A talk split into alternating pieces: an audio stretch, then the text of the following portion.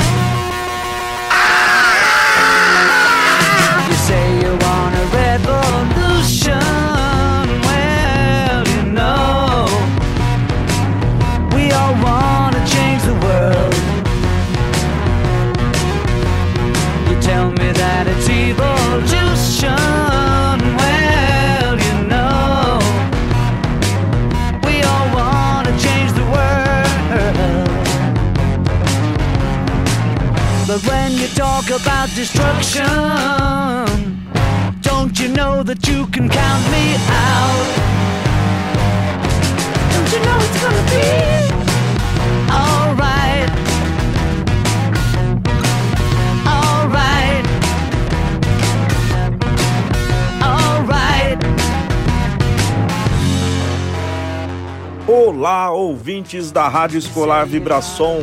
Eu sou o Fábio e este é um dia histórico para mim e para todos os participantes desta edição, pois finalmente faremos um podcast exclusivamente para falar de rock and roll.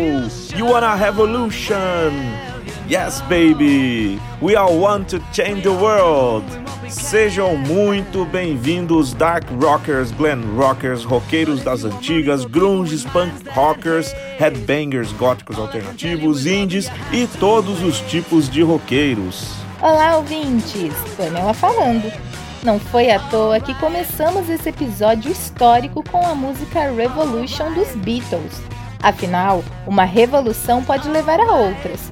Quem sabe a crença de que o rock tem o poder de mudar o mundo renasça nos corações despedaçados. Será possível? A gente sonhar de novo com um mundo repleto de solidariedade, paz e amor? Como lá no começo dessa história toda, nos anos 60, em que muitas pessoas acreditavam em um horizonte encandecido de cores psicodélicas e que viveríamos em um eterno festival de canções inesquecíveis a la Woodstock? Quem sabe? You'd better free your mind.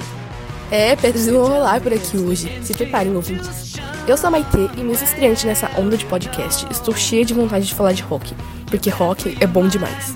Espero que embarque com a gente nessa viagem radical, porque esse universo de fúria, indignação, sonhos e muita atitude Vamos debater muitos temas e construir muitos estereótipos.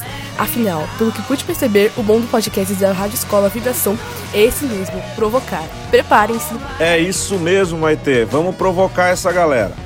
Bom, gente, como todos percebem, o mundo cambaleia. Pois é, cambaleia, doente e cabisbaixo. Afinal, já são mais de 500 mil mortes. E isso é muito além de trágico, né? Isso é caótico. A gente tem um inimigo, né? E esse inimigo ele é invisível e ele está à nossa espreita. E parece que sobreviver é a premissa maior para a humanidade nessa segunda década do século 21. Né? As pessoas elas se refugiam aí nos seus lares, né? A gente está assim constantemente observando pelas janelas o mundo, né? A espreita também do fim dessa tragédia toda, só que nada. Parece filme de terror. Injustiças, mortes, fome, negacionismo. Quem pisa nas ruas hoje em dia são aqueles revoltosos, né? Esses seres estimulados pelas suas causas contra esse mal aterrorizador. Incendiar containers é pouco para tantas injustiças sociais que, convenhamos, não param de aumentar. Que ano maluco é esse de 2021? Parece um cover, né, de 2020 e um cover daqueles ainda bem tosco e sem originalidade nenhuma. Mas seguimos em frente. E como fica o rock nesse turbilhão apocalíptico, hein? Fábio, eu acredito no rock. Ele é perseverante. Mesmo com muitos afirmando que o rock morreu, nós sabemos que não é verdade. Rock está sempre presente especialmente em períodos conturbados. O rock é a trilha sonora do caos. Ele concentra a ira e se lança rugindo de volta ao mundo.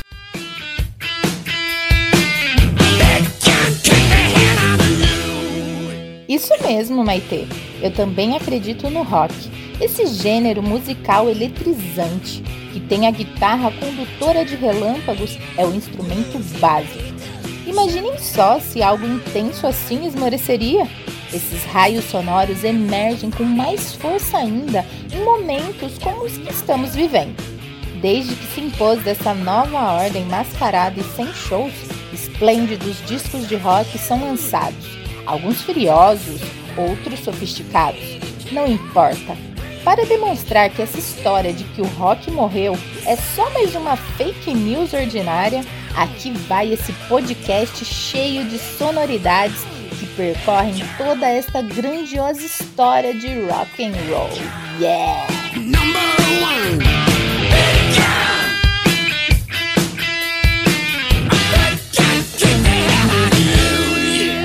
Isso mesmo, Pamela. Fake news já deu, cansou.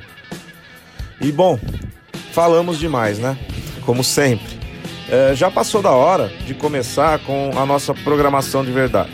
E ouvintes, já adianto que haverá temas variados, de acordo com o interesse de cada um dos participantes desse podcast. Tentaremos assim não ser muito saudosista, mas não sabemos se isso acontecerá de verdade, porque vocês roqueiros sabem, né? O rock desperta memórias afetivas e essas memórias são geralmente muito intensas, né? É, pelo menos na gente aqui, né, Pamela? Os cringe do rolê. Porque a Maitê é uma menina roqueira, né? Super decidida, né? Que quando convidei já se encheu de entusiasmo e até alimentou essa minha vontade, esse meu desejo de fazer esse podcast. Ela é Z de Zenials, né? É assim mesmo que fala, Pamela? Bom, genial eu sei que ela é.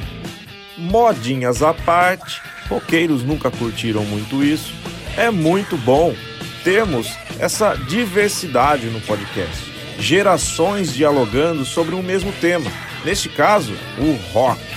Maitê, já que é a sua estreia aqui, conta pra nós o que vai rolar agora. Deixa comigo. O primeiro tema da pauta do dia é as bandas que restartaram a toda e fizeram todo mundo repensar o rock. Essas bandas geniais que desenharam o movimento rock and roll e revelaram novas possibilidades de fazer música, desafiando a indústria musical e agregando cada vez mais público nos seus shows. Convidamos para essa missão os roqueiros João Vitor e Paulo Henrique.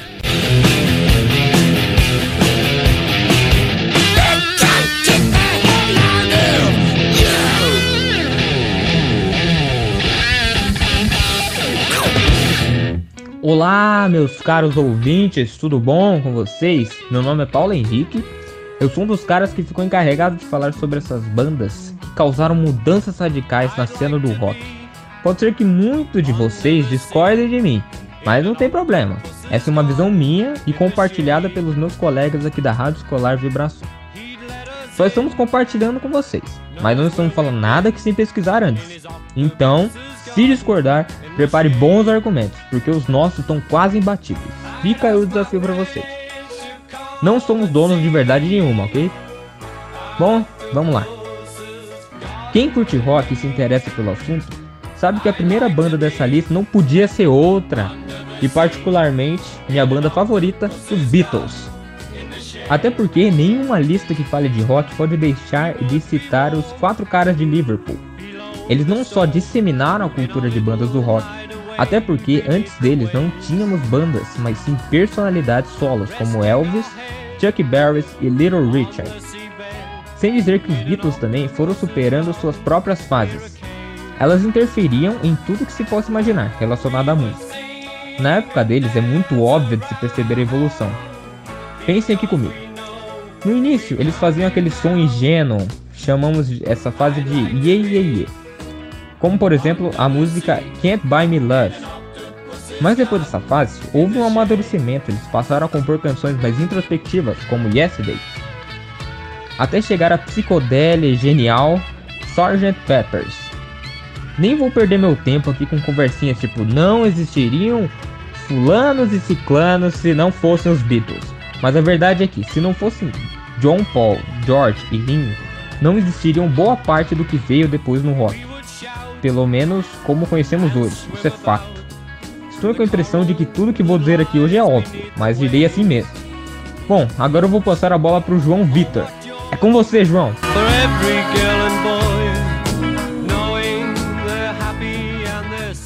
Valeu, Paulo. Meu nome é João e hoje vim aqui falar também sobre as bandas divisórias de água. A próxima banda que a gente vai falar, adivinha? Rolling Stones. É estranho colocar eles de logo depois dos Beatles? Sim, até porque são do mesmo período, só que os Beatles acabaram antes. E os Rolling Stones continuaram por um bom tempo. Eu não sei nem dizer qual deles é mais importante. Ou dá, bem, deixa aí essa conversa para outra oportunidade.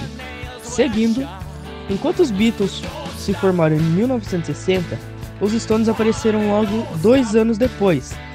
Mas ao contrário de serem mera reprodução do quarteto de Liverpool, o quinteto londrino introduziu des desde sempre referências ao próprio estilo, o que de fato influenciou de forma autônoma vários artistas de bandas posteriores. Não que os Beatles fossem bons moços, os Stones os bad boys, mas a verdade é que a postura do Mick Jagger e sua turma irreverente, escrachada desde sempre, transmitiu à juventude de então um ar de maior rebeldia. Afinal, é própria da moçada não estar em estado de completa satisfaction. Me desculpe com esse trocadilho, é, nem eu gostei dele.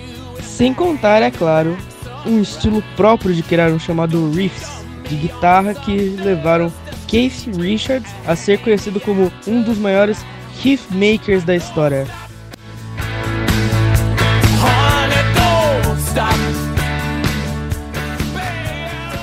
Perdoamos você, João, por essa piadinha sem graça. Depois dessa batalha de gigantes estabelecida entre Beatles e Rolling Stones, nos anos 60, na década seguinte surge um monstro incrível, destruidor e cheio de potência. Um Godzilla do Olimpo. Ninguém toca mais alto que eles. A volume dos seus instrumentos só poderiam descer dos céus. Estamos falando do Led Zeppelin. Esse gigante que tomou todo o mundo. A importância do Led Zeppelin, formado em 1968, vai muito além da potência sonora de Robert Plant em Starway to Heaven. Seus clássicos baseados na guitarra distorcida de Jimmy Page, no baixo retumbante de John Paul Jones e na bateria destruidora de John Bohan deram origem ao que podemos chamar de genericamente de rock pesado, posteriormente dividido entre hard rock e heavy metal. Deuses na Terra só pode. Mas não é só a técnica apurada dos músicos, aliada aos visuais extravagantes e performances incríveis no palco, influenciou as bandas que vieram depois a se inspirarem não só na qualidade da execução, como o Van Halen e o White Snakes, por exemplo, mas também no glamour que dominou boa parte do rock dos anos 1980, o que vemos em bandas como Def Leppard e Guns N' Roses.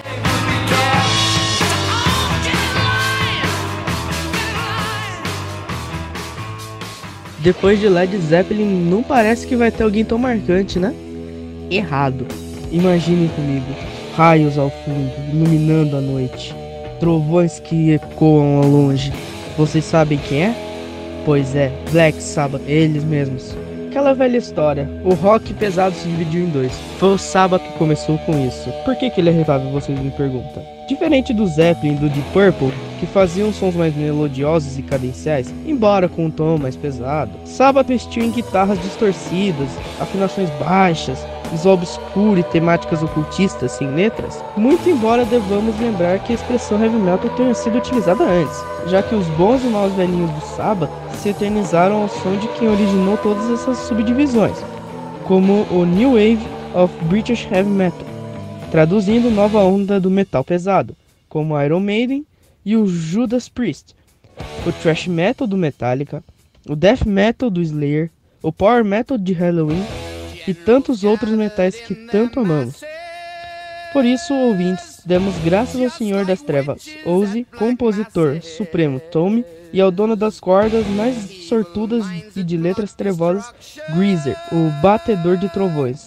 Bill, depois dessa trupe oremos. Esses caras foram muito além de tudo que havia sido criado até então. Todas as suas escuridões revelou uma sonoridade até então oculta no universo do rock. death and hatred to mankind,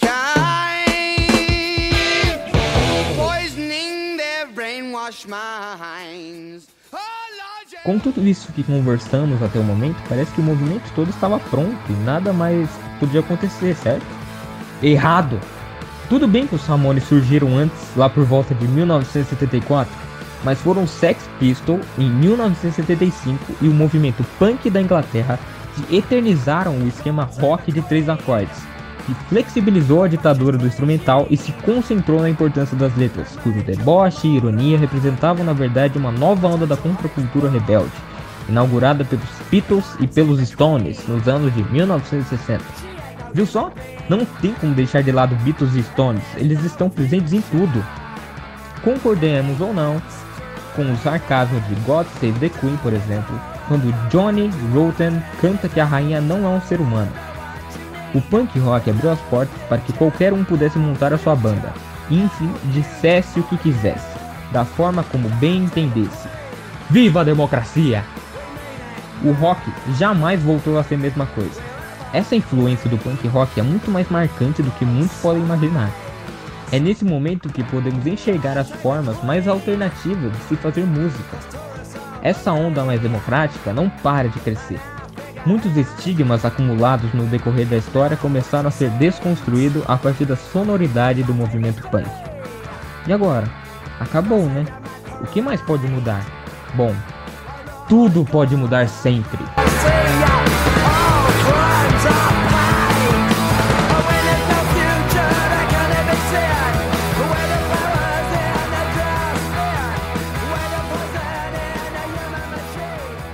E ainda bem que mudam, né, Paulo? Essa mudança dá uma expectativa para nós ouvintes de que podemos ter estilos novos de música.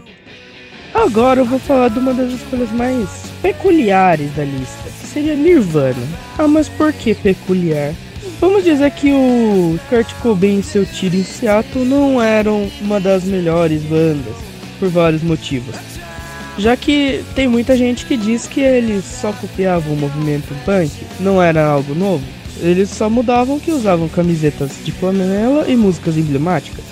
Certamente o Nirvana não era a melhor banda de Seattle e do movimento groove, que conta com outras bandas incríveis como Pearl Jam, Soundgarden e Alice in Chains.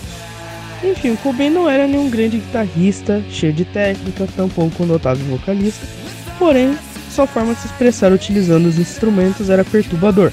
Sua criatividade e potencial poético é incontestável. Nirvana é um acontecimento especial nos anos 90.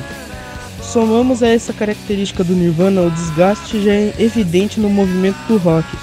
Além da cena pop rock já estar cansado dos, das fórmulas batidas do rock que, de arena das bandas de hard rock e heavy metal no final dos anos 1980, Kurt, Chris e Dave souberam, como ninguém, extrair sonoridades extremamente distorcidas de um ambiente perfeito para suas letras gritadas, mas ao mesmo tempo profundamente melódicas e potenciais. É bom lembrar que a década de 90 foi a última do século 20 e nela tínhamos a energia de toda a esperança que a humanidade depositava nela própria depois de um ciclo que viu as guerras terríveis, a AIDS e as drogas. Outros aspectos importantes foram a popularização da internet. Também a inovação sonora veio junto com o CD player, novidade na época. Nesse contexto, o sucesso estrondoso do rock cultural introspectivo do Nirvana notabilizou o groove e ajudou as demais grandes bandas que tivessem o merecido sucesso.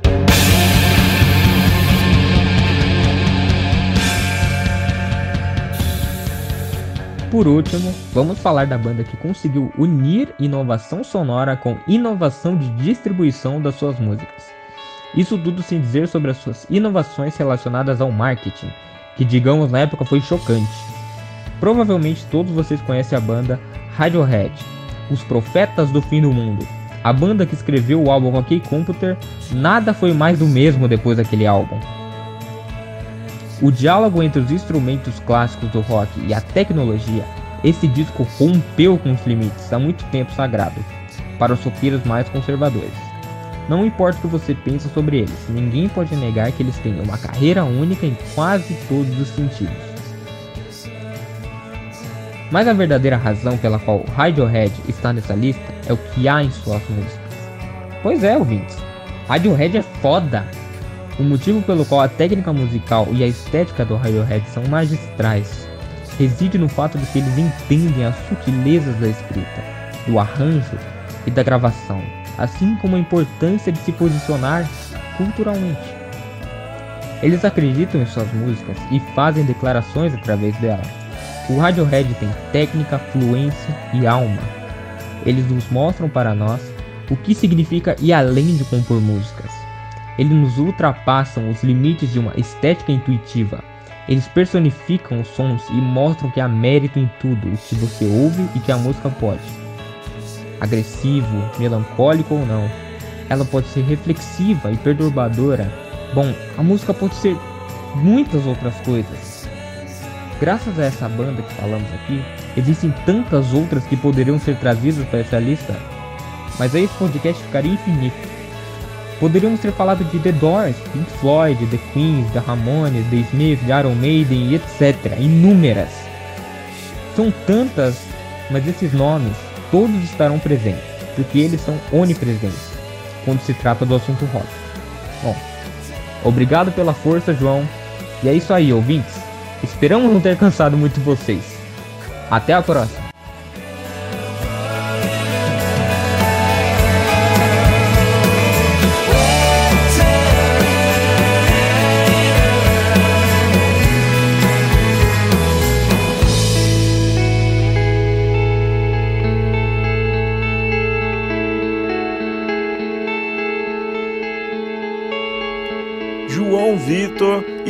Paulo Henrique. Vocês mandaram muito bem. Que orgulho, galera. Orgulho mesmo. Muitíssimo obrigado.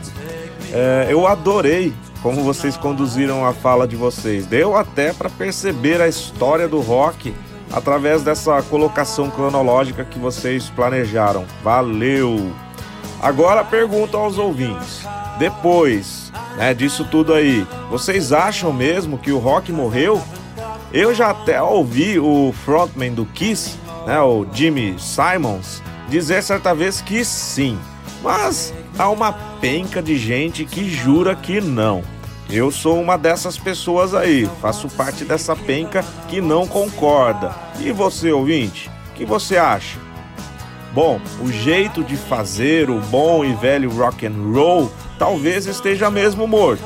Porque querendo ou não, estamos na era do streaming, eh, os jovens não são mais, não dão mais né, tanta bola para aqueles trabalhos conceituais que deram origem a álbuns icônicos da história da música, como o Sgt. Pepper's Lonely Hearts Club Band, ou mesmo The Dark Side of the Moon. Tô falando besteira? Acho que não, Fábio. Claro que tem público para tudo. Só que tenho a impressão de que tudo tem que ser de imediato hoje em dia. O tempo presente está super impaciente. A garotada de hoje em dia é aquela que a gente pode até chamar de turma da farofa pronta. Desculpa aí, Maitê. Sei que estou generalizando, mas não é verdade. Eu entendo isso, porque afinal de contas se divertir também faz parte do processo. Nem todo mundo quer ficar pensando muito na mensagem da música, quer é dançar ou mesmo chacoalhar o corpo. Não importa, rock é atitude, idealismo, mas é também diversão. Então, Pamela, olha aí o nosso pensamento entrosado. Sei que isso também é um pouco triste. É, não deixa de ser um grande ponto de interrogação em nossas cabecinhas, né? no meu caso, um cabeção, porque as origens do rock, da música pop em geral, remontam a um simples intento de balançar os ossos né? e buscar pela endorfina, aquela, aquele hormônio do, do bem-estar. E essa endorfina está perdida em, em algum ponto dos nossos miseráveis cotidianos. Afinal, é, a gente está num quase apocalipse com essa pandemia que não tem fim. Se não fosse a música, eu já teria enlouquecido faz tempo. Mas, bem a propósito, isso é opinião minha, é uma opinião particular. Mas, e você, Maite? O que, que você acha disso? Eu entendo o que vocês estão dizendo, mas eu acho que é algo de muito chato nesse messianismo roqueiro mais antigo. E nessa insistente conversa de que a música tem que passar por alguma mensagem. Isso não é verdade. Mas é claro, se queremos provar que o rock não está morto e enterrado, e sim vivo e pulsante, precisamos de novidade na cena. Tudo que ouvimos até agora já se tornou antigo. Não estou desmerecendo nada, antigos novos podem coexistir harmoniosamente. Como a Pamela mesmo já disse, tem público para tudo. Mas eu acho que falta uma nova revolução. Ela já pode já até estar acontecendo. Tem muita coisa incrível por aí, só não estourou ainda. Eu vejo coisas que nem têm a sonoridade do rock, mas têm a atitude do rock. A Billie Eilish é um exemplo disso. Acho que a Taylor Swift também. Não será um rock novo? Sei lá, pode ser que seja só mais uma provocação. Ou não. As mudanças podem começar a ser mais radicais aqui pra frente. Interessante você dizer isso, porque eu já ando pensando sobre essa possibilidade há algum tempo. Especialmente quando eu vi a Lady Gaga se apresentando no palco com os caras do Metallica. Aquilo foi muito chocante. Eu adorei. Já que estamos dizendo aqui o que pensamos sobre o rock, por que não apresentar o nosso quadro Eu Quero é Rock? É, nesse primeiro bloco do quadro, convidamos pessoas roqueiras para dizerem para nós como o rock influenciou as suas vidas. Tem depoimento de parentes, amigos, estudantes da escola é, e fora dela também. Então, se preparem, ouvintes. Antes de ouvir os convidados, eu vou dizer para vocês como o rock influenciou e influencia a minha vida. Tudo começou na minha adolescência, quando eu tinha aproximadamente uns 13 anos de idade, e ouvi pela primeira vez o Black Album do Metallica. Meu, aquilo bateu forte em mim. Eu adorava ouvir aquele disco. Eu tinha ele em vinil na época. E eu tocava ele muito alto. Né? Meus vizinhos acho que deveriam assim odiar isso, porque realmente era muito alto. Mas eu fazia nas melhores das intenções, porque eu queria compartilhar aquela música que para mim era a melhor música do mundo. E depois, né, de, de ter essa, essa, esse primeiro contato com o rock, eu comecei a conhecer outras bandas e fui me apaixonando cada vez mais pelo gênero, né, do rock and roll, por, por bandas que eu ia descobrindo, sonoridades novas, bandas agressivas, bandas é, assim requintadas, né, com aqueles requintes progressivos, aquela maluquice toda que eu adorava. Inclusive, né, eu gostava muito das bandas de rock nacionais, né, o, o rock brazuca mesmo. E foi isso, gente. O rock ele também me levou assim a, a gostar de outras coisas, tipo literatura, né, história, porque eu queria entender aquelas referências todas que eu via nas músicas e eram muitas. Né? Bandas como Iron Maiden, por exemplo, trazia assim muita história e eu queria saber o que era aquilo, então eu pesquisava para aprender. Eu fui também estudar inglês por causa do rock, o rock foi importante nessa minha decisão e ele foi também a porta de entrada para eu compreender assim muitas coisas. Então eu amo música e isso de uma forma geral. Eu não amo só o rock, eu amo música, mas eu amo música graças ao rock. Então, é, agora vamos ouvir né, o, o primeiro bloco né, do, do quadro Eu Quero é Rock é, com os convidados. Vamos ver o que, que, eles, que eles têm a, a nos dizer. Com vocês aí, galera. Eu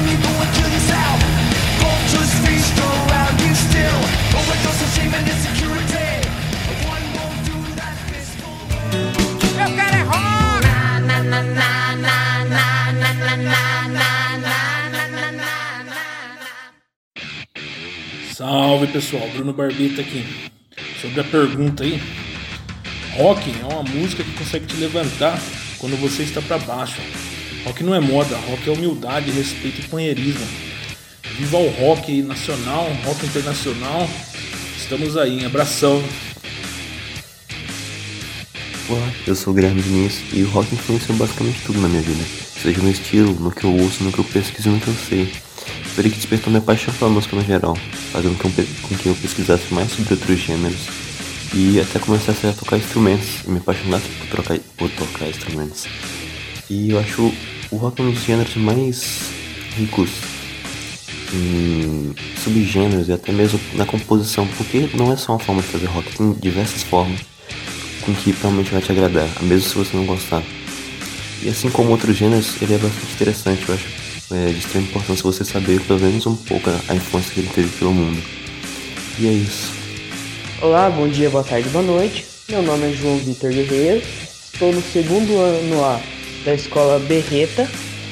Eu vim aqui por convite do professor Fábio para falar sobre o, rock, o que o rock influenciou na minha vida. Eu comecei a escutar rock quando eu tinha 13 anos de idade e era uma época que eu não tinha como me. Eu não tinha uma forma de socializar com outras pessoas, eu não tinha papo, eu não tinha conversa, eu não tinha forma nenhuma, eu não, eu não sabia nada, eu não sabia algo para puxar uma conversa. Então, depois de um tempo trabalhando com meu irmão na oficina dele, a gente escutando música, eu comecei a ter um gosto melhor por rock. E depois que eu entrei no Berreta, eu conheci muitas pessoas que gostam desse estilo musical. E lá eu comecei realmente a puxar papo com as pessoas, fui conhecendo novos amigos e isso foi o que o rock fez de bom na minha vida. Eu agradeço pelo convite e tenha uma ótima live.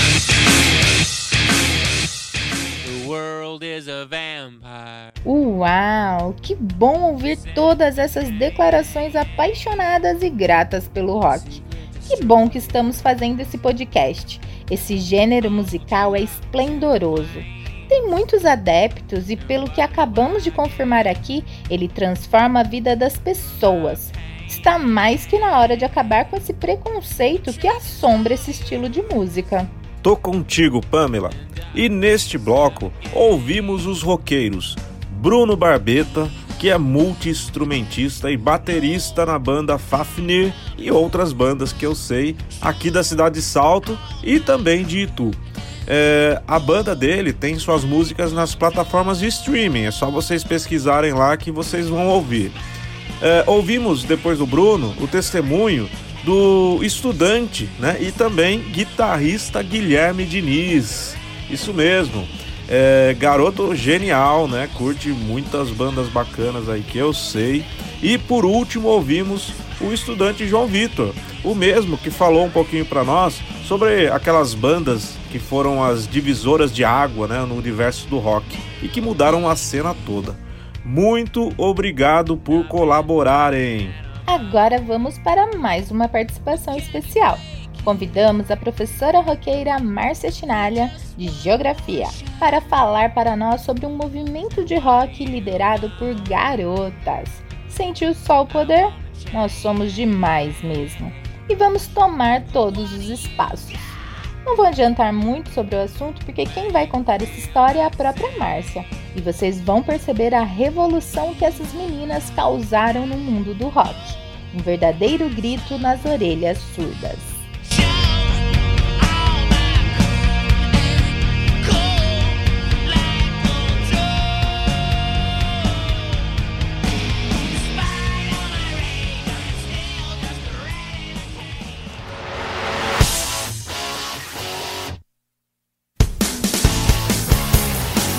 Oi, gente, tudo bem? Aqui é a professora Márcia, de Geografia. Eu vim falar um pouquinho com, vocês sobre o movimento Riot Girls. Riot Girl, com três S. É, você sabe o que é isso? Se você não sabe, eu quero que você pense agora em bandas de rock feminino. Bandas que tenham só mulheres tocando rock. Quantas bandas você lembra que você consegue colocar, falar o nome delas? Ou pensar em números. É, são poucas, né? O movimento Riot Girl é para isso. Ele nasceu em 1990, né, então na década de 90 nos Estados Unidos, é, como se fosse um, um manifesto, né, um protesto contra sempre essa imagem feminina no rock. Né? Então as bandas de rock é, sempre foram lideradas por homens, né? Em, seu, em sua composição geral, ou uma ou outra mulher sempre fazendo back vocals, né, ficando sempre de lado, ou as mulheres sempre apareciam no rock como se fossem aquelas é, fãs, né, que adoravam muito, então que fazia parte da banda era fã, né, e não e nunca a pessoa que liderava a banda de rock. Né, então, o movimento Red Girls, elas começaram a pensar que calma aí, né? Eu não sou só fã desta banda, eu quero criar o meu próprio som, né? Eu quero fazer, eu quero ter um, minha própria atitude, né? De me manifestar em letras, de falar né, de temas como estupro, abuso doméstico, sexualidade, racismo, né, esse empoderamento feminino. E aí a década de 90 ela foi é, ótima para começar a rediscutir esses conceitos. Né? Então as mulheres, principalmente do estilo punk, né, elas começaram a formar um grupo de apoio nos Estados Unidos, né, em Washington e também no noroeste do Pacífico, ou seja, a costa contrária. E elas montaram este movimento para tratar desses temas através da música, mas não só da música, mas como a cultura de maneira geral. E aí elas resgataram né, elementos do punk, que é aquele faça você mesmo, né, de criar é, fanzines, né, que são revistas, de criar panfletos falando sobre isso. Então, algumas bandas que nasceram nos anos 90, né, ou que atuavam bastante nos anos 90, elas tinham essa postura é, punk rock, né, baseadas principalmente nesse movimento do Riot Girls né? Algumas bandas é, femininas ou líderes femininas, femininas de bandas, né, que tinham essa postura. É, a Joan Jett do Runaways, a Pat Smith, que é uma cantora dos Estados Unidos, a Kim Gordon, que ela era da banda do, do Sonic Youth. Então, é, são expoentes femininas do, do início da década de 1990, que então elas tentaram mostrar ao mundo que a mulher ela tem outras posições, né? Que a mulher no rock ela não é só uma espectadora e espectadora à distância, ela é também participante disso tudo. Tá, e no Brasil?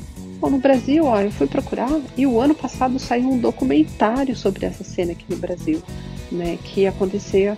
É, o documentário trata principalmente em São Paulo, né? E ele chama Faça Você Mesmo. Então, esse documentário conta um pouco dessa cena brasileira que também aconteceu em 1990. Né?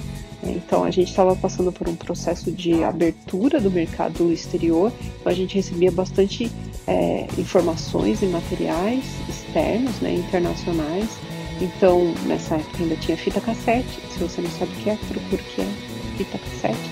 Então, as músicas chegavam por fitas cassetes, né, por é, notícias, panfletos, por programas de TV, mas eram sempre poucas coisas que a gente ouvia falar de uma banda realmente feminina. Né? E aqui no Brasil, uma das primeiras bandas é, que liderou este movimento chama, é, foi a conhecida a Dominatrix. Então fica aí para vocês, hum, fica aí para vocês conhecerem um pouco do movimento Riot Girls, que é um movimento musical, cultural e que no fim acaba também expressando esse movimento feminista né, das mulheres do rock, das mulheres no rock e para o rock, tá certo? É isso. Até.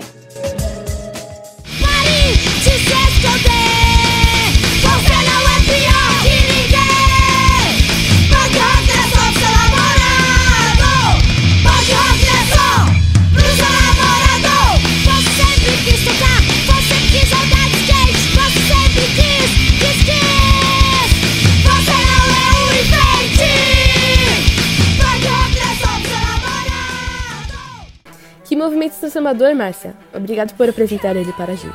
Este ano ele completa 30 anos. Punks feministas, genial demais. Estou muito orgulhosa dessas meninas terem enfrentado essa cultura machista que infelizmente ainda está muito presente no rock até hoje. Uma coisa que a Márcia falou e é importante marcar é sobre a pronúncia do nome desse movimento, os três L's. Tem que ser pronunciado de forma acentuada e arrastada, porque daí você vai perceber no seu rosto uma expressão de raiva. Girls. Legal isso, eu adorei. As Riot Girls escreveram vários manifestos na época, todos muito revoltosos. Escreviam coisas do tipo, abre aspas, nós devemos criar meios de produzir nosso próprio barulho. Nós não queremos assimilar o padrão dos outros. Nós queremos fazer música e não competição com ninguém. Nós acreditamos com todo o coração, cabeça e corpo que nós mulheres podemos e vamos realmente mudar o mundo. Fecha aspas. Essas meninas estavam cansadas de serem assediadas e violentadas em shows de rock. Não dava mais para continuarem caladas. O sexismo é um dogma que precisa ser combatido. E pensar que essas meninas sofriam discriminação dentro do movimento punk. Acho que de todos os movimentos do rock é o mais engajado em causas antifascista, anticapitalista, antirracista. Só que não questionavam o comportamento sexista deles. Contraditório isso. Ainda bem que as Riot Girls revidaram à altura essa violência toda. Sabe, é, lembrei agora de uma banda de garotas que eu adoro, é o Volcana. Elas faziam heavy metal, thrash metal como ninguém. Inclusive, né, as mulheres, elas estão muito mais presentes no rock hoje do que lá nos anos 90. Será que é só uma impressão minha? Mas não sei. Né? Especialmente é, eu percebo a presença delas na, no rock pesado. Isso para mim é bem evidente pela quantidade de bandas com mulheres à frente né, que eu conheço. Né? Nem sempre só formadas por mulheres, mas com mulheres é, dentro da banda e de forma significativa. Isso me deixa muito feliz. O metal, ele é um meio muito machista, racista, homofóbico, conservador, e esta, confesso, é uma mágoa que eu carrego do rock até hoje. E já até deixei de ouvir é, certas bandas por causa disso. Acho que essa coisa toda, né, deve ser um reflexo do início do estilo, em que você tinha lá aquela música mais agressiva, feita para homens, brancos, adolescentes, operários, né, aquela coisa toda. E talvez isso refletisse essa passividade intelectual, né, conservadora da sociedade. Mas acho que estamos vivendo uma época de transição. Sei que muitos metaleiros raiz né, devem estar aí me estranhando, porque eu também já fui turrão assim. Mas repetir a mesma coisa num ciclo infinito é estupidez. O crescimento das mulheres né, no mundo do metal vai ajudar a deixar a cena menos conservadora. Pelo menos eu acredito nisso. Que assim seja. Vamos para mais um bloco de Eu Quero é Rock? Já que o Fábio apresentou o primeiro bloco, eu apresentarei o segundo. E vou começar por mim. Acredito que o rock me influenciou com a pegada da diversão, de sentir algo especial quando se ouve, de ter músicas que se encaixam nos momentos e fases da minha vida, que me levam de volta às minhas memórias adolescentes quando ouço hoje. E a influência maior é a que quero passar para o meu filho, a onda do rock, e mostrar as possibilidades que esse estilo pode proporcionar.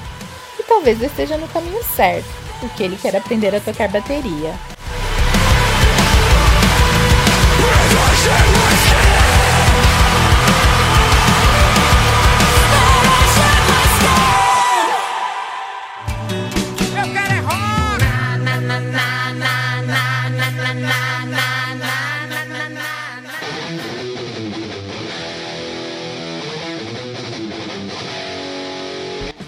Olá, meu nome é José Carlos, sou professor de língua inglesa e língua portuguesa aqui em Sorocaba. E respondendo à pergunta qual a influência que o rock teve em minha vida, eu posso dizer que desde a adolescência, quando eu comecei a entrar em contato com o ritmo, as suas letras contestadoras e os seus ritmos frenéticos sempre me chamaram a atenção. E aquela energia da, da adolescência, da juventude que estava forte, foi plenamente correspondida com o ritmo né, que eu estava entrando em contato naquele momento. Então, depois disso, nunca mais deixei de, de ouvir o rock de, de todos os, os tipos, desde rock progressivo até o, o mais conhecido como rock pesado, né? E até hoje ouço para me divertir, para passar o tempo e para relaxar. É isso. Olá, ouvintes da Rádio Vibração. Eu me chamo Leno Mendes e eu vim falar um pouco sobre o significado do rock and roll para mim.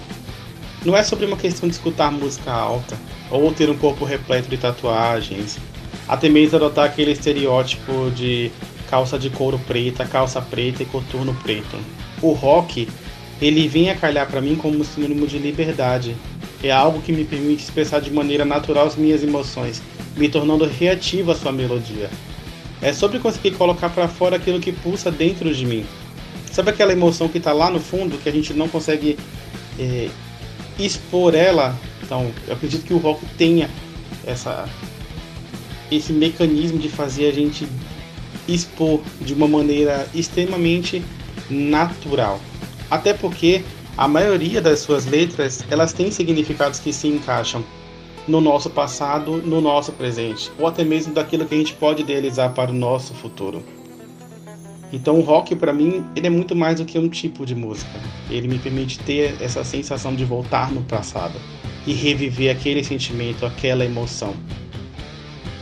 E, e para finalizar, eu vou ler um trecho de, de um poema que eu achei, eu não sei o autor, o autor para mim é desconhecido, até pesquisei, mas eu não consegui localizar. Que fala sobre o, um pouco do significado do rock para mim, além de, de tudo que eu já falei. Ele é dessa forma: O rock and roll é o grito da alma, onde cada um tem a sua. Isso vive-se, não importa a maneira, mas a intensidade com que a sua alma grita. Rock and roll, galera. Olá, meu nome é Evandro, tenho 45 anos e curto rock desde os 10 anos de idade. E o que eu mais gosto é a energia da música, é, é o clima, são os amigos que também curtem. E não tenho, não tenho. Quando, nos meus momentos ruins eu gosto de ouvir rock, nos meus momentos felizes, bons eu gosto de ouvir rock. Então, para mim, é a trilha sonora da minha vida com certeza. Oi, gente, tudo bem com vocês? Aqui é a professora Lígia e eu vim falar um pouquinho da influência que o rock tem na minha vida, né? Já desde pequenininha, na verdade, já ouvia rock por influência da minha irmã, né? Das minhas duas irmãs, na verdade, do meu irmão também, que era mais velho que eu. E depois, principalmente na adolescência, que você se volta mesmo para uma escolha de um gênero musical, o rock para mim sempre foi muito forte, né? Hoje em dia, talvez nem tanto, até pela questão do meu trabalho com educação física, normalmente eu, eu acabo indo mais pro pop, né? Mas o rock para mim sempre foi uma, uma batida muito gostosa de ouvir, muito gostosa de sentir e principalmente é, me faz lembrar hoje, né, da minha adolescência, da minha infância, que era muito voltada para esse tipo de, de gênero musical. E eu lembro muito que, principalmente na adolescência, gostava demais do Bon Jovi, gostava demais do Aerosmith, gostava demais de Pearl Jam, gostava demais de Metallica. Então, assim, é a, eu acho que foi sempre uma grande influência para mim e que faz parte da, da minha história, da minha história com os meus amigos e tudo mais. E eu acho que é, chega a ser até motivante quando você ouve um rock assim, você percebe que tem mais gente que gosta junto com você.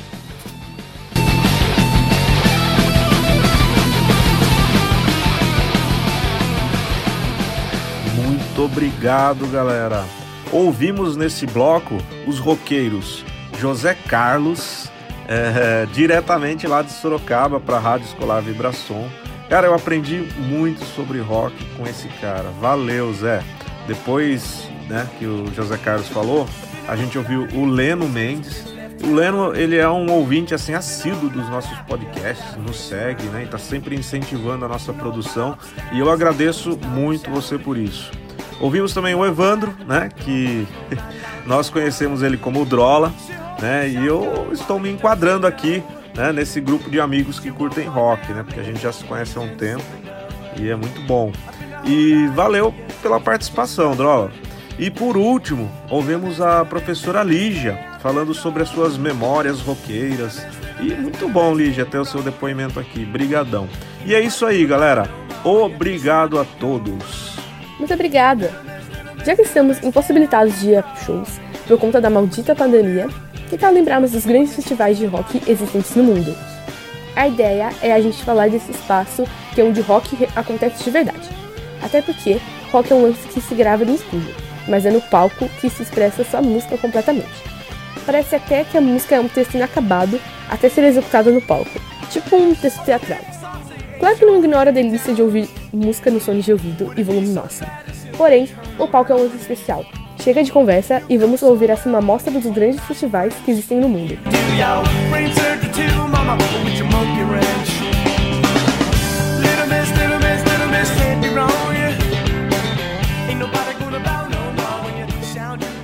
Fala galera, tudo bem? Aqui quem fala é a Bianca Oliveira do segundo ano B e eu tô muito feliz por estar aqui mais uma vez com vocês. E bom, hoje eu vim aqui conversar um pouquinho sobre os importantes festivais de rock do mundo.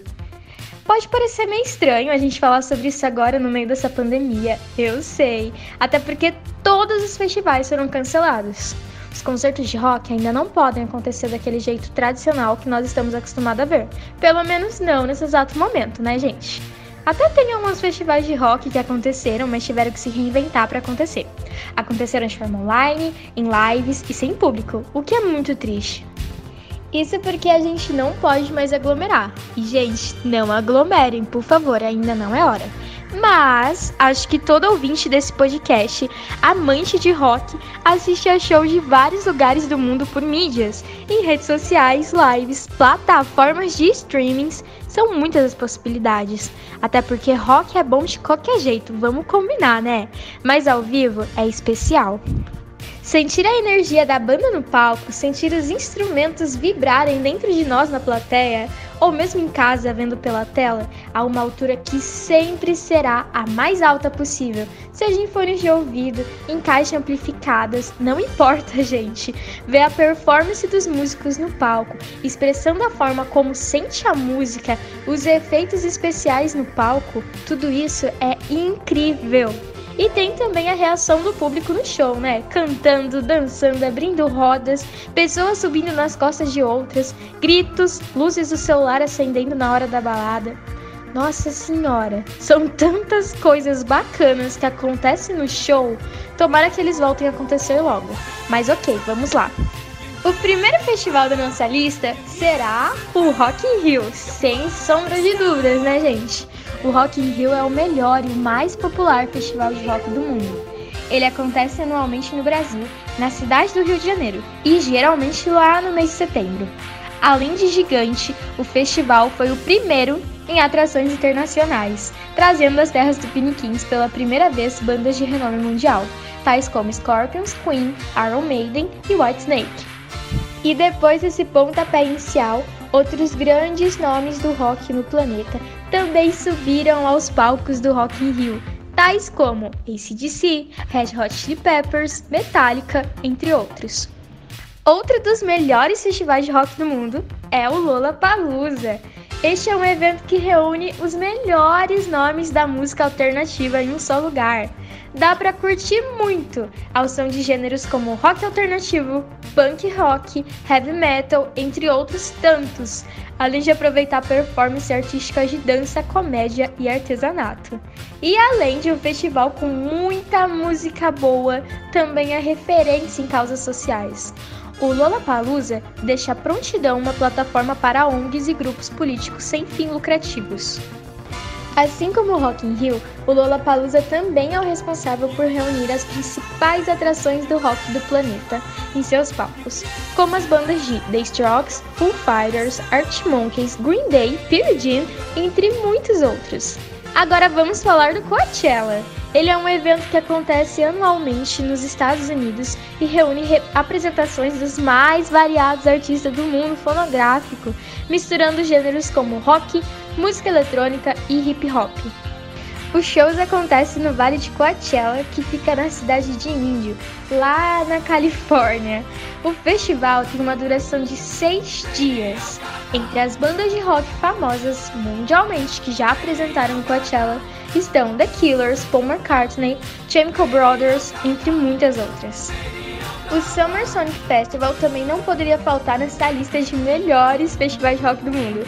Ele acontece todos os anos no Japão, mais especificamente em Tóquio e Osaka ao mesmo tempo. O evento tem uma duração de dois ou três dias, e em cada dia as bandas de rock se apresentam simultaneamente de forma revezada, ou em Tóquio ou em Osaka. Ou seja, quem fez show no primeiro dia em Tóquio, por exemplo, faz outro show em Osaka no dia seguinte e vice-versa.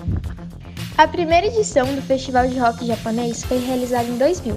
De lá pra cá já se apresentaram inúmeras bandas de rock do próprio país, além de bandas ocidentais que são conhecidas no mundo todo, tais como Smashing Pumpkins, The Offspring e Weezer. Para os fãs de metal, o melhor festival do mundo é o Wacken Open Air. Ele é considerado um dos melhores do mundo. Ele acontece todos os anos na Alemanha, no auge do verão, numa pequena vila chamada Wacken, ao norte da Alemanha. O festival atrai metaleiros ao redor do planeta que acampam no local para assistir às apresentações de suas bandas favoritas. A primeira edição do Wacken Open Air aconteceu em 1990 e reuniu apenas bandas alemãs ainda desconhecidas na mídia. No entanto, de lá para cá, o evento traz principalmente bandas da Escandinávia e Europa em geral. Porém, grupos brasileiros, americanos, australianos, entre outros, também marcam presença a cada edição. Entre as bandas famosas que já tocaram no Wacken Open Air estão Judas Priest, Jimmy Burton, Halloween e Sepultura. E por fim, para fechar com chave de ouro, a nossa lista de melhores festivais de rock do mundo está o Download Festival, que também é conhecido como um dos melhores do rock britânico. O evento acontece todos os anos na Inglaterra. A primeira edição foi realizada lá em 2003, eu nem era nascida ainda, inspirado no antigo Monster of Rock, que acontecia no mesmo local, porém na década de 80. Algumas das bandas mais famosas do planeta que já tocaram no Download Festival foram Audioslave, Slayer, Iron Maiden, System of a Down, entre muitas e muitas e muitas outras. Galera, tem muitos outros festivais incríveis que não couberam nessa nossa lista, o que me deixa muito triste. Mas a ideia aqui era apenas lembrar desses festivais e para nós não desanimarmos e termos fé que tudo isso vai passar logo. E eu confio que em breve participaremos de shows novamente. E se não for lá na arena, que seja vendo pela tela de alguma mídia. Não importa, gente. O importante é que rock também tem que rolar ao vivo. E bom, é aqui que eu me despeço de vocês e agradeço cada um por me escutar até aqui. É um prazer enorme participar desse podcast da Rádio Escolar Vibração do Dia Mundial do Rock. Tchau!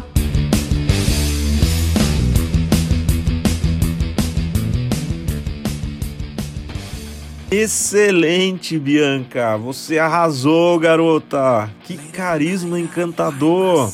Você me deixou até mais ansioso ainda é, para que esse isolamento acabe logo e a gente possa ir aos shows novamente. Que bom ouvir sobre essas, esses grandes eventos né, que enaltecem o rock. Grandes palcos com grandes bandas, adorei. É, bom, gente, a quem falou com nós aí foi a Bianca e ela deixou assim, me deixou assim com muitas saudades de ir a shows, né? Já faz assim um bom tempo, né, que festivais eles não acontecem. E estar em um festival é realmente uma experiência incrível. Eu recomendo a que todos que possam, né, um dia aí vá. Vale a pena, tá? É um evento geralmente muito democrático, onde você encontra pessoas de diversos lugares. Então, se você puder, né, quando for possível, vá a um festival.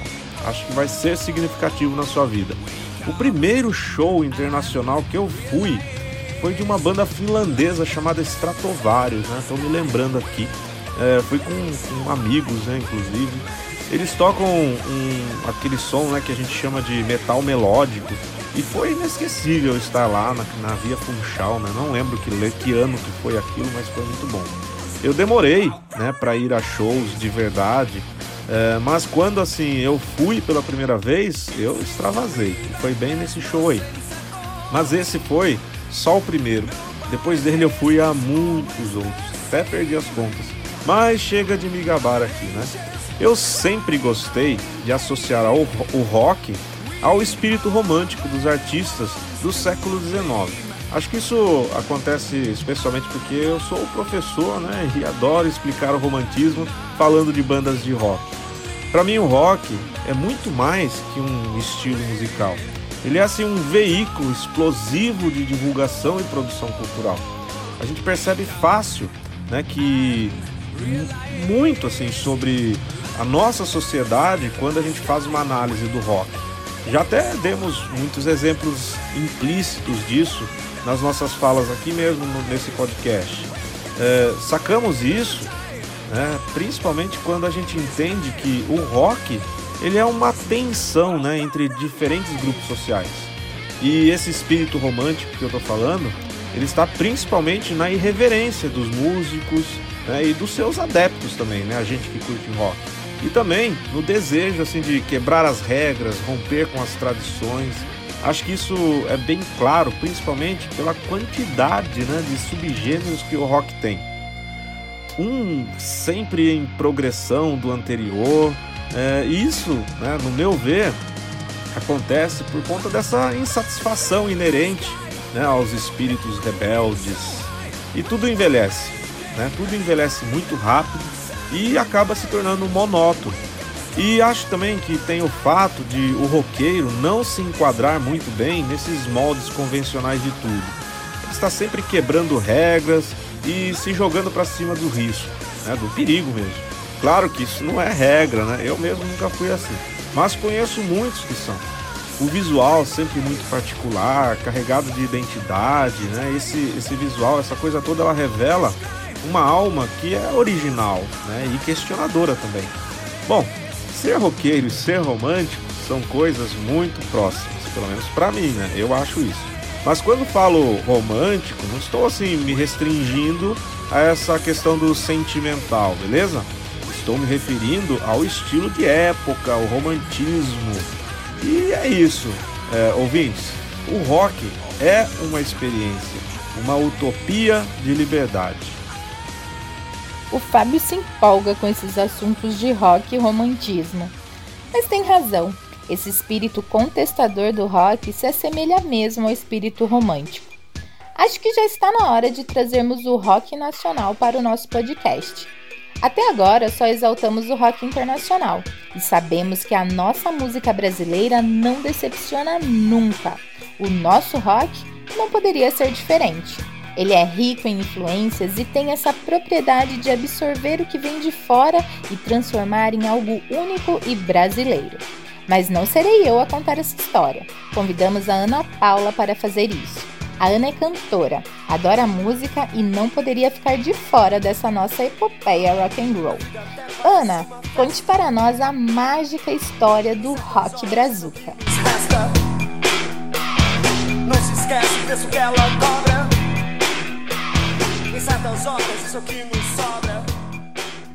Galera, meu nome é Ana Paula, sou do terceiro A e hoje eu vou falar um pouquinho com vocês sobre os marcos históricos do rock brasileiro. Neste meu papo com vocês ouvintes, o assunto é o rock and roll no Brasil, ok? Quando será que esse tipo de cultura chegou por aqui? Qual foi o ponto da virada roqueira na música jovem brasileira? Listamos cinco curiosidades incríveis sobre a história desse estilo que começou há muito tempo, continua até hoje e só parece melhorar. Estou me orientando por uma publicação feita pelo site Cifra Clube com redação do Gustavo Moraes em 2019. Vamos começar falando do Marco Zero. Não foi Raul Seixas, o maluco beleza, nem Roberto Carlos, como líder da Jovem Guarda, nem foram os mutantes a bordo da Tropicália, nem a galera do B-Rock, que deu voz ao pessoal dos anos 80, e muito menos o saudoso Chorão, que revolucionou o cenário na década de 90. A música brasileira popular conhece o rock and roll praticamente desde a sua popularização durante o fim da década de 1950, graças ao sucesso mundial de Elvis Presley. Aproveitando a onda roqueira dos anos 50, um músico carioca chamado Alberto Borges de Barros, o popular líder do Betinho e seu conjunto, trouxe dos Estados Unidos uma guitarra Fender Stratocaster. O cara, seduzido pelo fenômeno musical norte-americano, Betinho deu um tempo em seu trabalho como músico de jazz e partiu para o lado rocker da força. Com a Stratocaster em mãos, em 1957, Betinho e seu conjunto gravaram a música Enrolando Rock, o primeiro rock cantado em português do Brasil.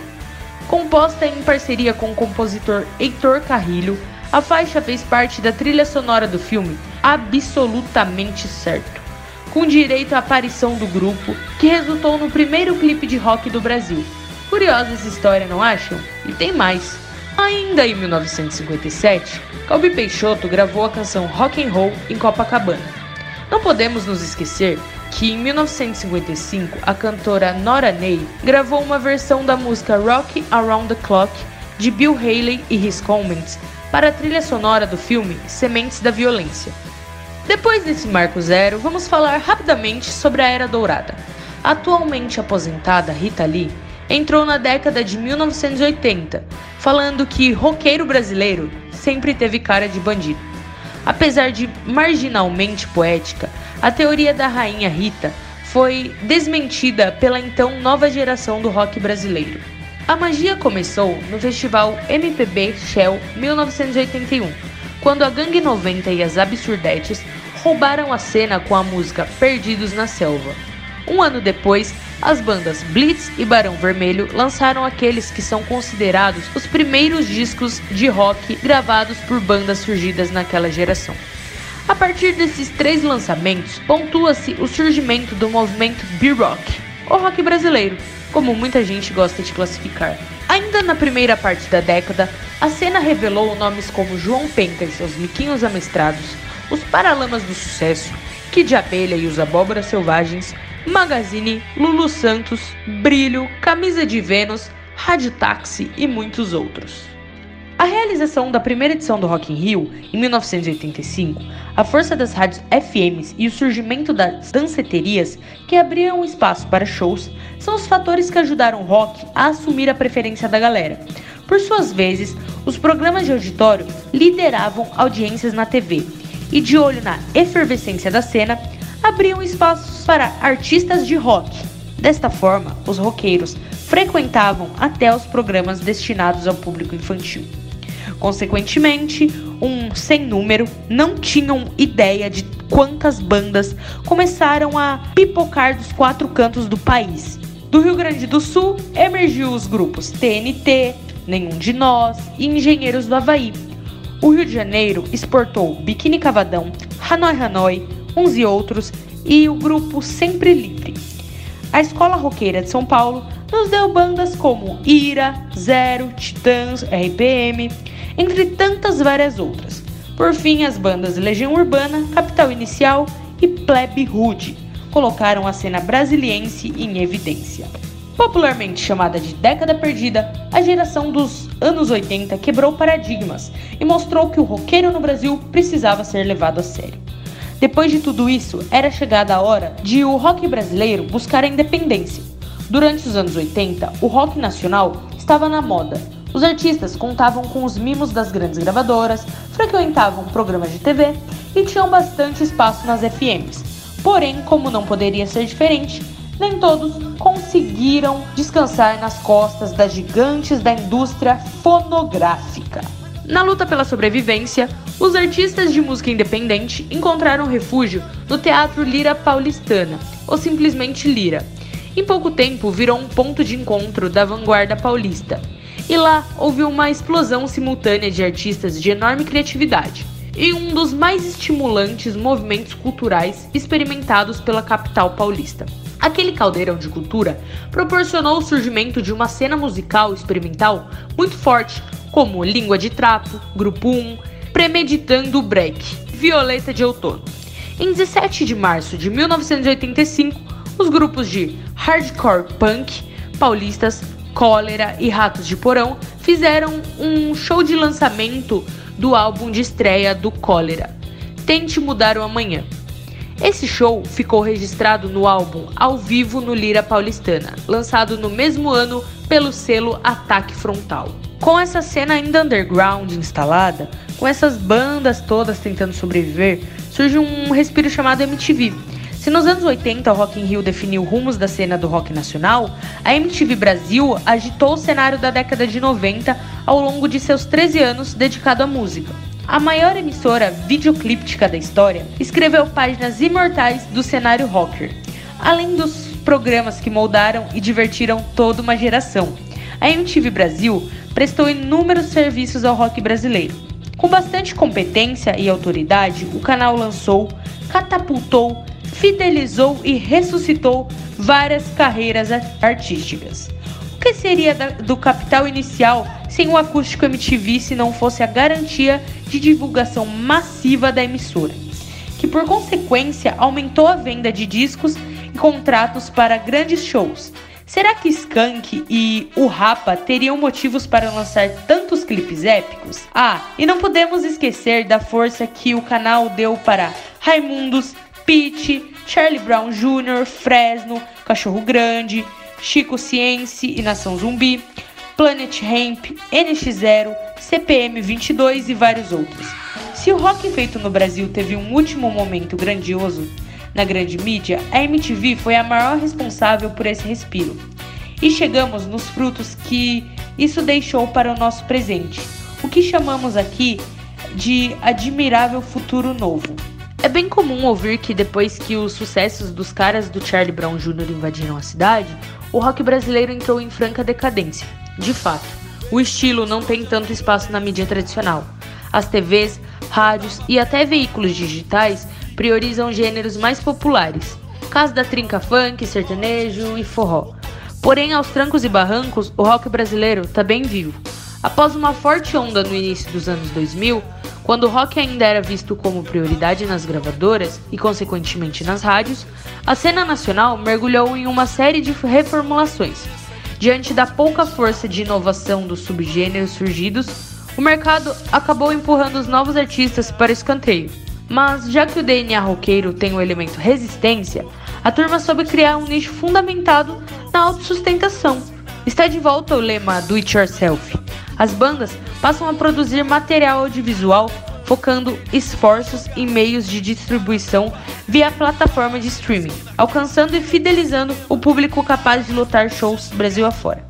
E é isso, ouvintes. Seguimos com força e prestigiando bandas brasileiras de rock nós conseguimos fazer esse gênero ser um patrimônio imaterial da nossa cultura. Eu sempre senti o rock presente em tudo. Acho que isso não acontece só comigo. Mesmo o rock no Brasil estar sempre em trancos e barrancos, ele está presente em todas as sonoridades.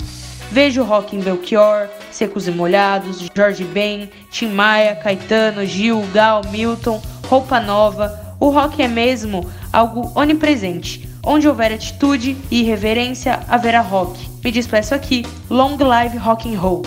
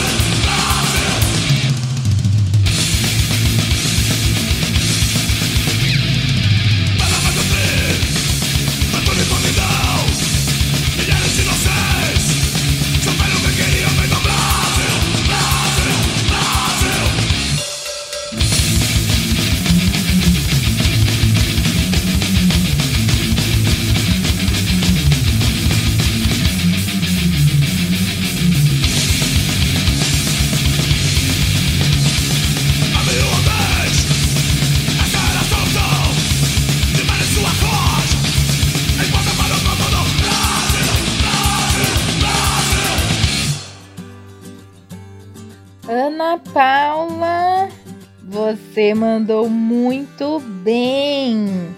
Que bom ouvir isso tudo. Puxa vida, bem que eu disse, a música brasileira não decepciona nunca. E quero deixar bem claro aqui que o rock nacional persiste. Ele nunca foi fraco. Talvez as mídias não deem a atenção merecida, mas quer saber? Nem precisamos mais. Acabou a fase da dependência das gravadoras. O som independente ganhou asas e alça voos altíssimos de qualidade e estratégia de divulgação. Se você é daqueles que pensam que rock nacional bom é só aquele dos anos 80, está enganado. Vou dizer só alguns nomes para vocês procurarem ouvir. Caso ainda não tenham ouvido, detalhe: são só bandas que cantam em português. Começo pela banda paulistana que se chama Terno Rei, que faz um rock oitentista meio new wave, pós-punk, indie, bem introspectivo e lindo. Outra dica um pouco mais radical é o trio de Minas Gerais chamado Black Pantera.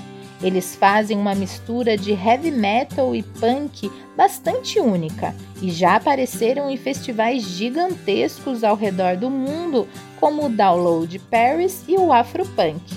Se você gosta de um hardcore bem consciente com um discurso de dar orgulho, podem ouvir a banda que se chama Pense. Eles mandam a real logo no nome da banda. O objetivo deles é fazer você pensar através de suas letras. Agora, se você curte um som mais psicodélico, recomendamos uma banda lá do Paraná. Ela se chama Aminoácido e é influenciada por nomes como Frank Zappa. Eles têm um som bem viajadão, gostoso de ouvir. A próxima banda é para quem curte música experimental, dessas bem barulhentas e cheias de sons eletrônicos misturados com guitarras distorcidas, groove acentuado. Estamos falando da banda Death Kids. Eles são inclassificáveis, mas é rock com certeza e daqueles bem pesados. Agora chegou a vez da banda e a Terra nunca me pareceu tão distante. A banda de post-rock instrumental tem composições incríveis que nos transportam instantaneamente a locais e ambientes dos mais diversos. Eles são contemplativos e explosivos ao mesmo tempo. Por último, indicamos uma banda de Curitiba composta só por mulheres. As meninas têm uma sonoridade muito particular e uma atitude bem punk rock.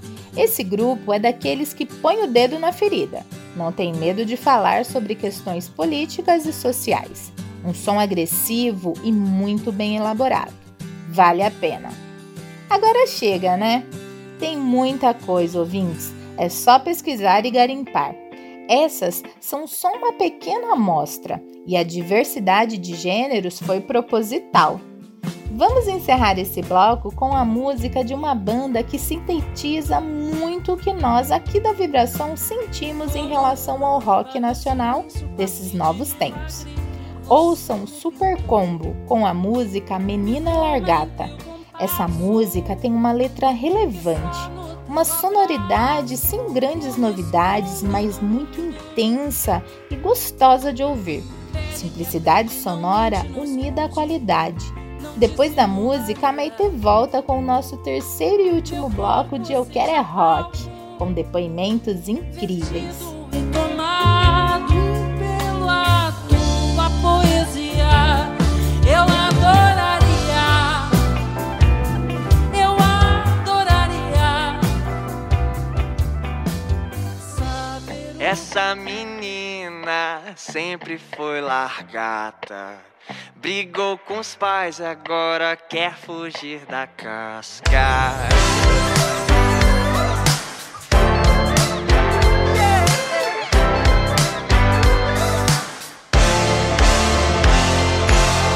Você tá triste, teias na tua alma.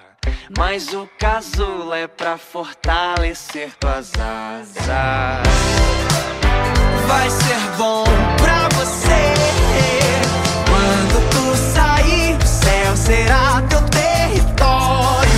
Voe pra você, seja quem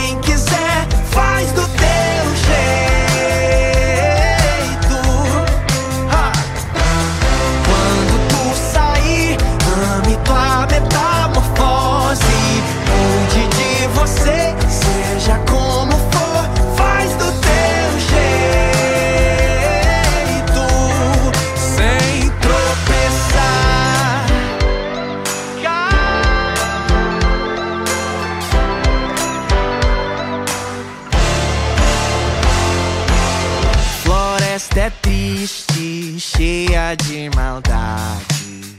Tua armadura só cresce com a idade.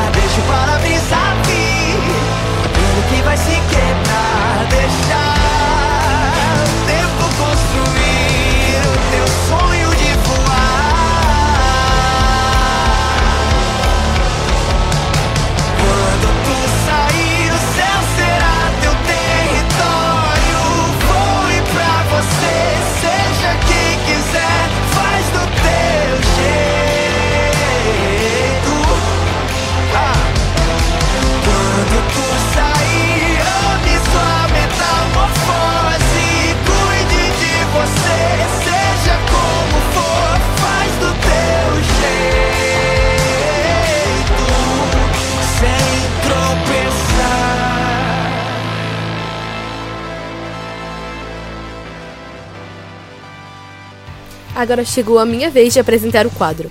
Eu quero é rock. E assim como Fábio e a Pamela, começarei por mim. O rock pra mim é algo temporal, ou seja, não enjoa.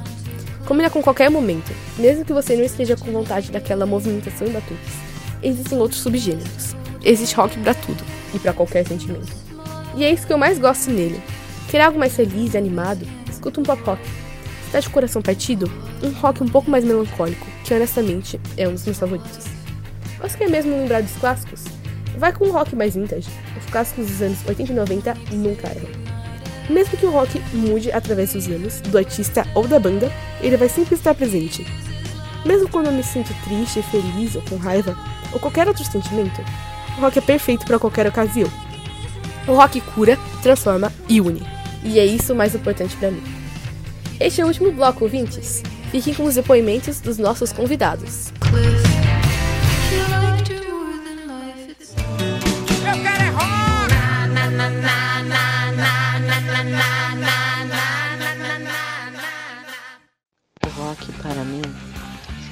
Muito. Me demonstra como as coisas podem agir de maneiras diferentes, de como tudo pode ser notável e transmitido por emoções diferentes. Eu comecei a gostar de rock quando tinha uns 10 anos, mas nunca demonstrei esse gosto. Meu pai disse que rock é uma coisa muito boa de se expressar, dependendo de qual forma você quer demonstrar. E eu comecei a gostar de rock agora, né, demonstrando, porque deu motivos para mim ver como que a minha vida relacionada à minha família foi em todo esse tempo, em todos os anos. Foi em momentos tristes, em momentos de luto, de recuperações e tudo essas, todas essas emoções que eu senti vêm de uma música e um cantor especial que me fez gostar de rock de verdade. O Jaden Hosler é um cantor muito bom e todas as músicas dele é muito inspiradoras para mim, porque demonstrou todos os sentimentos que eu tinha guardado em alguns anos depois que eu perdi alguém da minha família, muito próximo de mim. E eu deixei esses sentimentos guardados por mim e não sabia como demonstrar. Então fiquei no mínimo sem conversar com alguém da minha família. Mas quando eu comecei a ler cada parte da música dele, as letras, do jeito que ele expressava a música para ele no seu cotidiano, eu notei que há uma diferença do que você quer demonstrar para sua vida e para quem você ama. E eu comecei a perceber que me afastando das pessoas na minha vida ia só piorando o meu psicológico. Então eu comecei a escutar mais as pessoas e comecei a me abrir também, conversar, contar dos meus sentimentos, o que eu estou sentindo e o que eu sentia antigamente. Então eu sinto que o rock fez uma coisa muito importante na minha vida, demonstrando cada sentimento, cada palavra, cada letra de música, tudo me ajudou e esse cantor foi muito especial para mim. Olá pessoal, meu nome é Silvia, tenho 44 anos e moro atualmente no Japão há dois anos. Uh, desde que eu me conheço por gente, eu curto rock e todas as vertentes e o rock influenciou na minha vida é, em praticamente tudo que eu fazia na minha adolescência. E hoje ainda influencia principalmente na minha maneira de vestir, na, nas minhas amizades e mais uma série de coisas. E é isso. O meu nome é Regis, tenho 39 anos. O rock para mim começou cedo, na verdade, né? Porque sempre ouvi desde criança a minha mãe tocando, né? Ouvindo Pink Floyd, Dire Straits, é, Queen principalmente, Legião Urbana, Engenheiros do Havaí, né? E com o passar do tempo, né? É, Guns N' Roses, Skid Row, identificação mesmo pelo rock vieram nos anos 2000, né? E sim já fui voltado mais para heavy metal. Vejo que geralmente os, os, os músicos, né? Eles têm um, um talento, né? Não é simplesmente tocar guitarra, fazer barulho, bater na bateria. Não tem toda uma harmonia, tem toda um, uma aula de canto, uma qualidade de voz, né? Dos vocalistas, é, coisas que outros conjuntos mais simples não conseguiriam fazer, né? Indiretamente devo muito a esse gênero de música, maneira de pensar, mudou muito a minha vida. Sou assim muito influenciado pelo rock.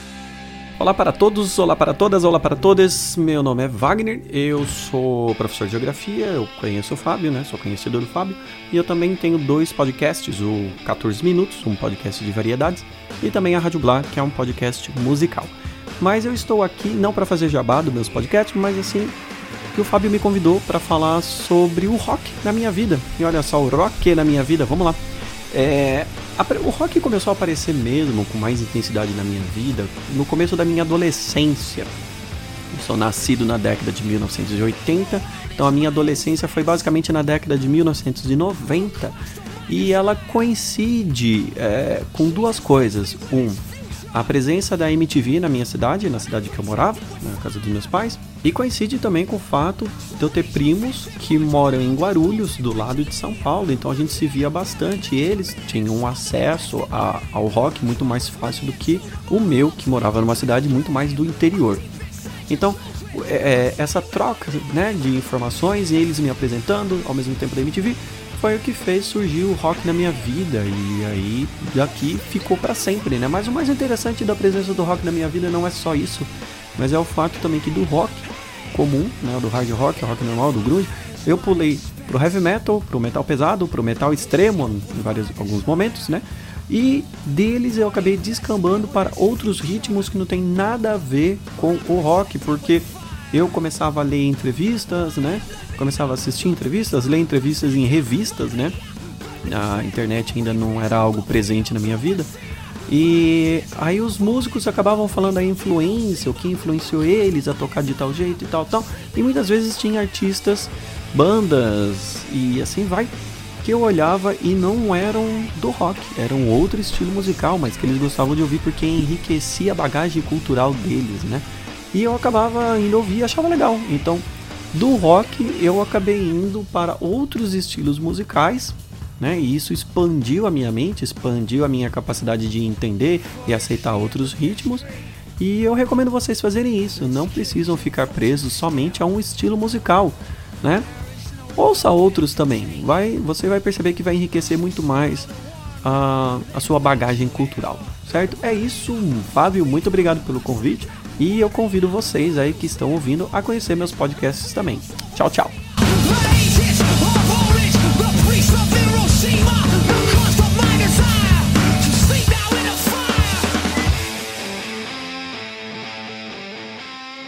Desde já, agradecemos imensamente a todos que participaram desse nosso quadro. É, Eu Quero é Rock.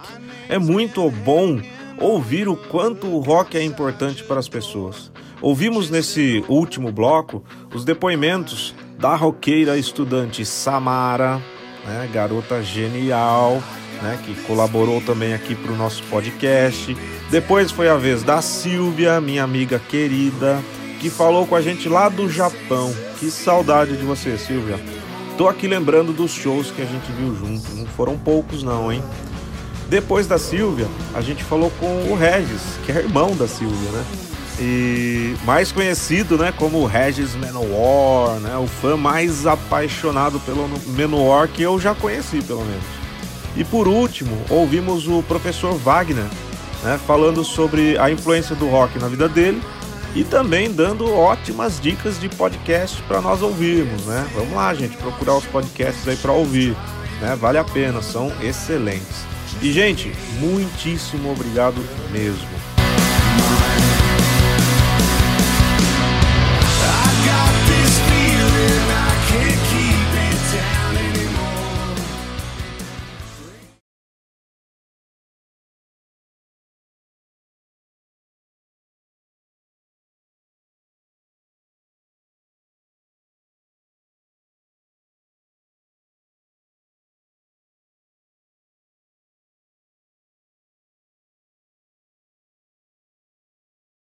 Estamos chegando próximo do final dos- desse nosso podcast especial do Dia Mundial do Rock.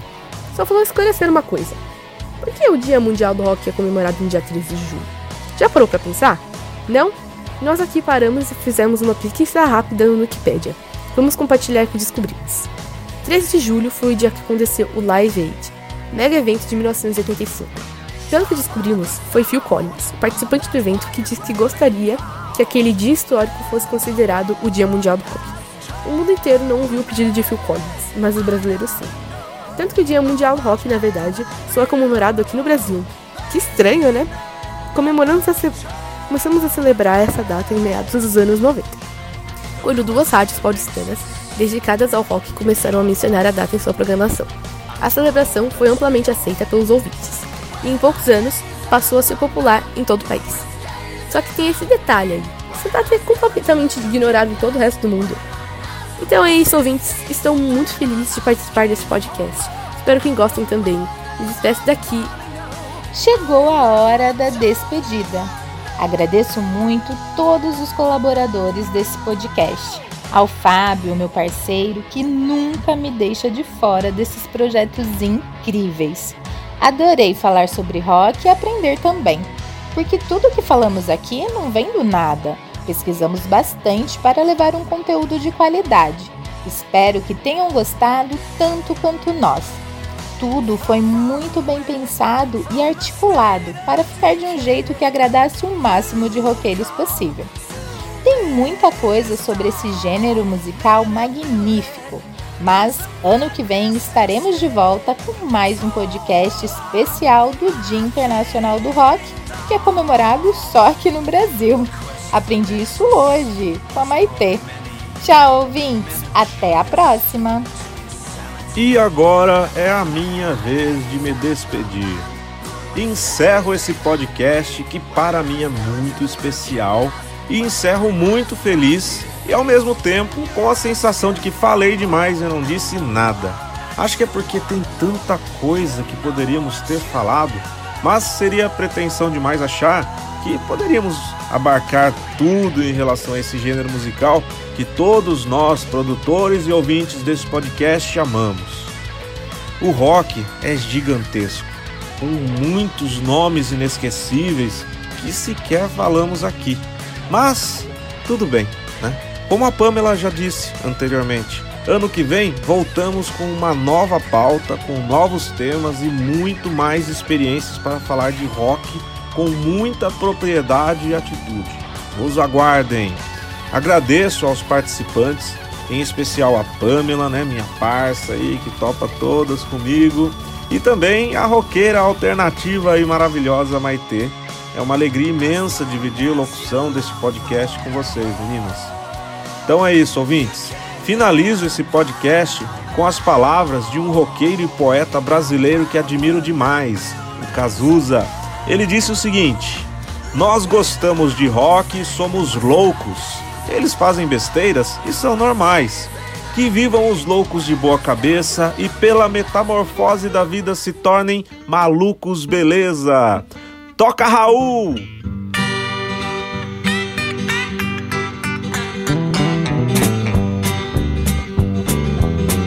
Entre vem correndo para mim, meu princípio já chegou ao fim. O que me resta agora é o seu amor. Traga sua bola de cristal e aquele incenso do Nepal que você comprou num camelô. E me empresta o seu colar que um dia eu fui buscar na tumba de um sábio faraó. E me empresta o seu colar que um dia eu fui buscar na tumba de um sábio faraó. Veja quanto livro na estante. Dom Quixote, o cavaleiro andante, luta a vida inteira contra o rei. Joga as cartas, lê a minha sorte. Tanto faz a vida como a morte. O pior de tudo eu já passei. Do passado me esqueci, no presente me perdi. Se chamarem, diga que eu saí. Do passado eu me esqueci, no presente eu me perdi. Se chamarem, diga que eu saí. Vai.